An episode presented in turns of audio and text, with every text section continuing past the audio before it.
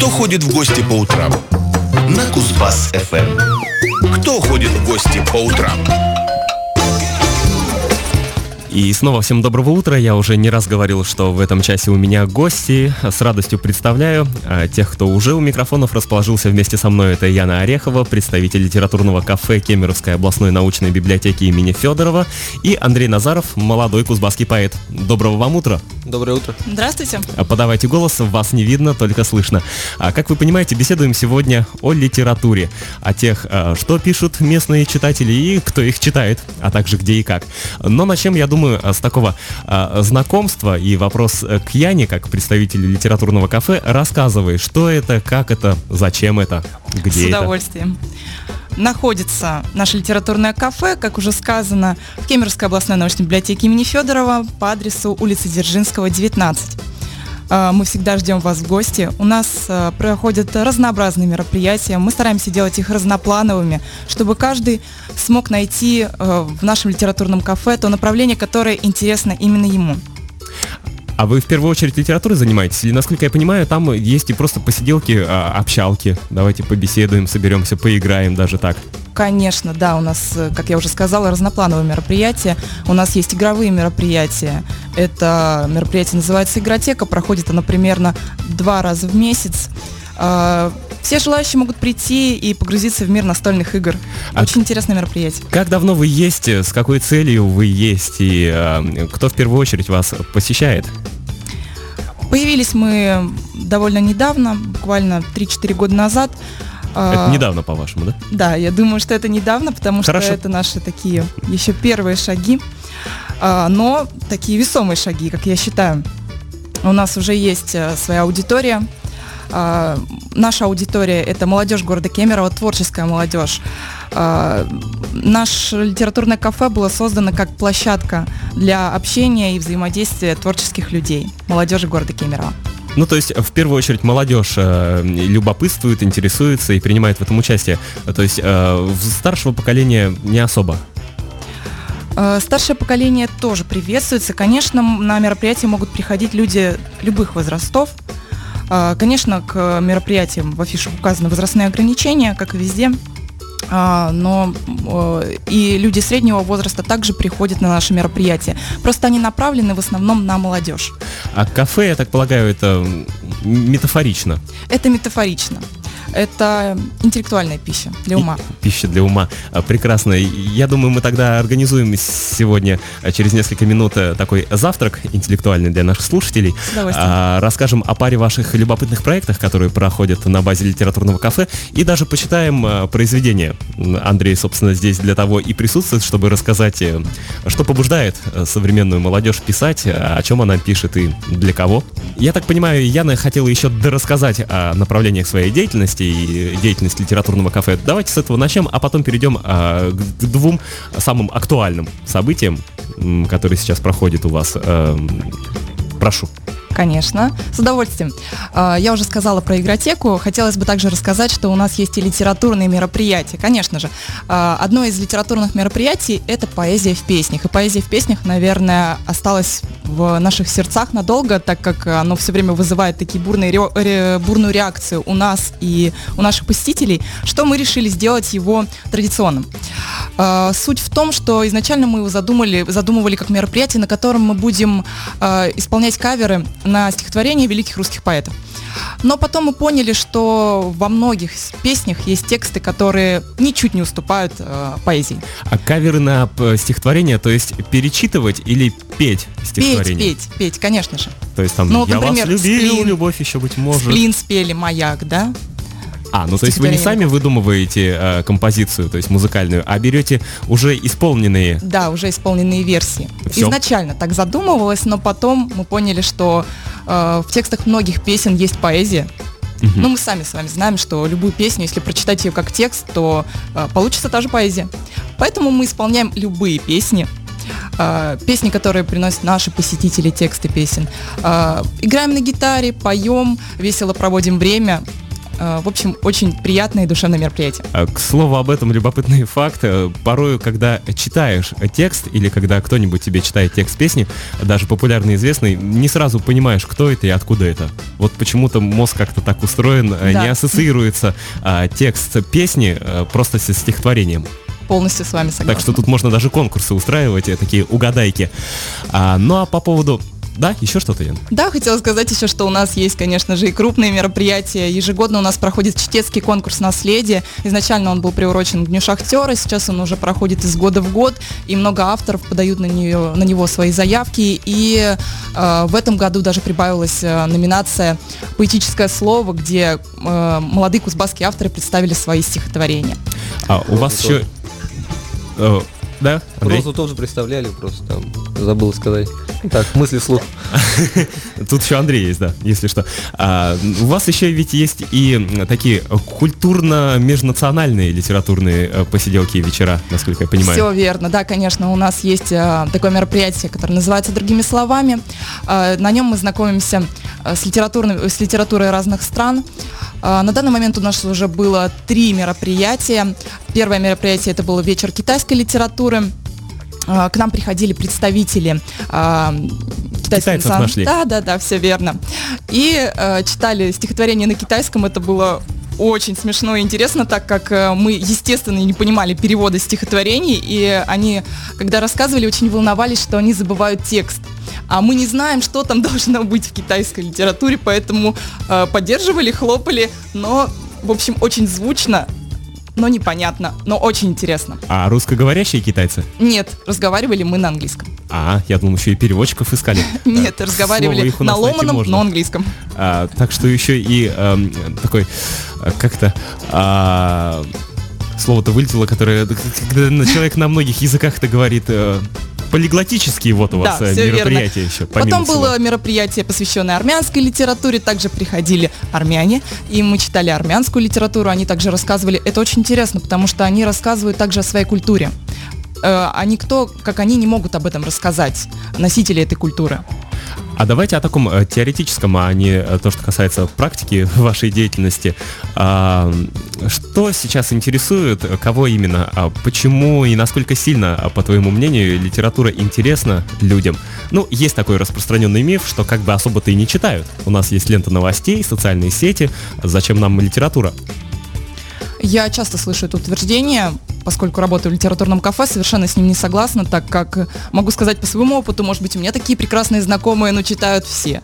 Читают, понятно, что вкусы у всех разные, кто-то любит фантастику, кто-то любит э, серьезную литературу, э, кто-то пишет стихи, кто-то читает стихи, кто-то э, любит э, русских поэтов, кто-то зарубежных, также и писателей. Э, понятно, что вкусы совершенно разнообразны, э, но читают И даже пишут. И даже пишут. А, и вот э, один из таких э, проектов, мероприятий, которое э, пройдет уже сегодня, да, 22 получается, февраля, а, «Почитай мир», а, посвященное юбилею Кемеровской области, у вас пройдет. Да, все верно. Почитай мир изначально был э, проектом, который э, должен был обратить внимание людей э, на природу. Природу с помощью поэзии кузбасских э, писателей. Э, В чем была суть? Э, В художественном оформлении была представлена цитата из произведения или стихотворения кузбасского поэта про природу, а а в их произведения были зашифрованы в QR-код, то есть с помощью приложения QR-райдер можно было открыть произведение и почитать его полностью. То есть, Мгм. увидев цитату, можно было зацепиться за нее глазом, э, с помощью телефона, любого смартфона, э, снять QR-код, открыть произведение и почитать его. А цитаты и QR-коды где были? Как размещались? Они размещались э, изначально только в нашей библиотеке, потом э, мы начали сотрудничать с другими организациями и размещены были э, в нашем институте культуры и в Центре дополнительного образования детей. Надо графичиков привлечь, чтобы они это распространяли просто по стенам э, и объектам города. Мы об этом думали, да, Пускай и вандализм, зато такой культурный. культурный вандализм, согласна.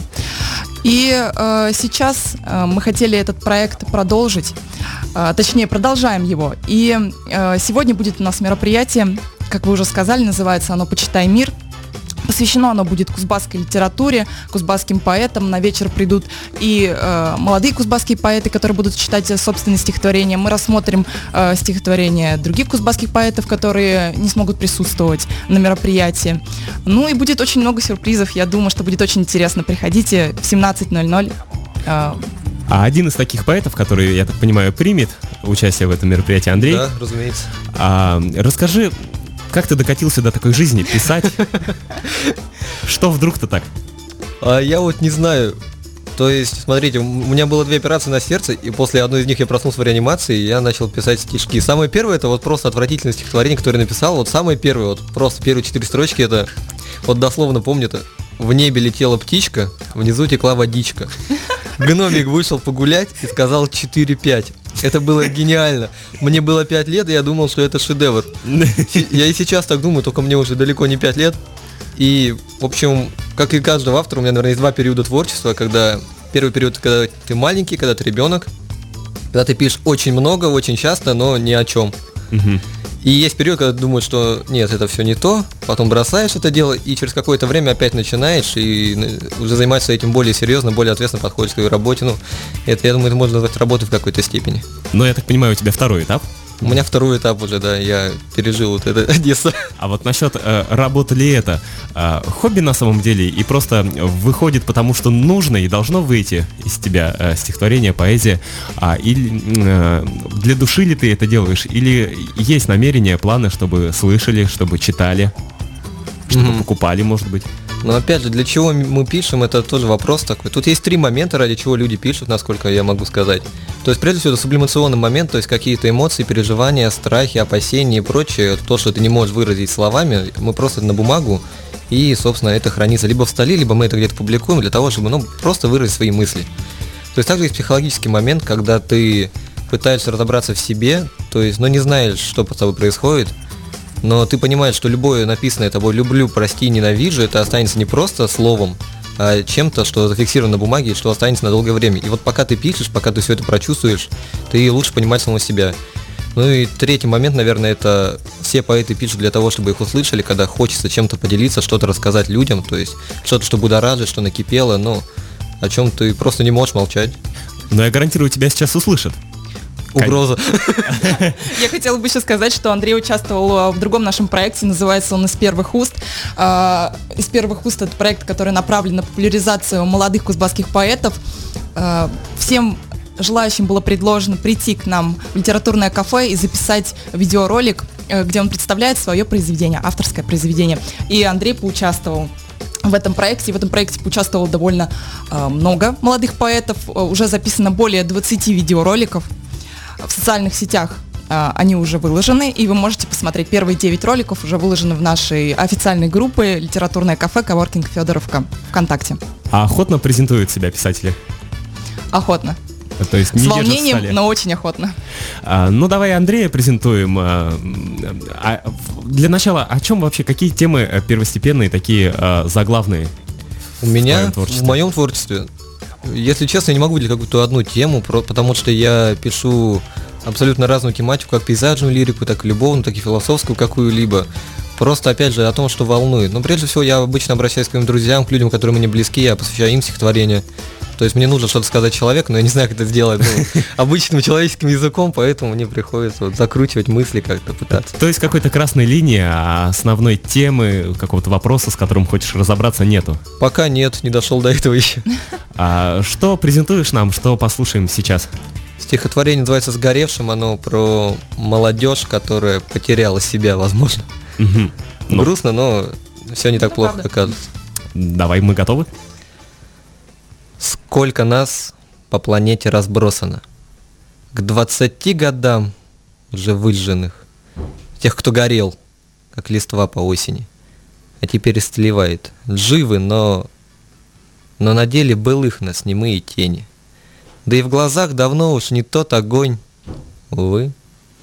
Оказались все мы не теми.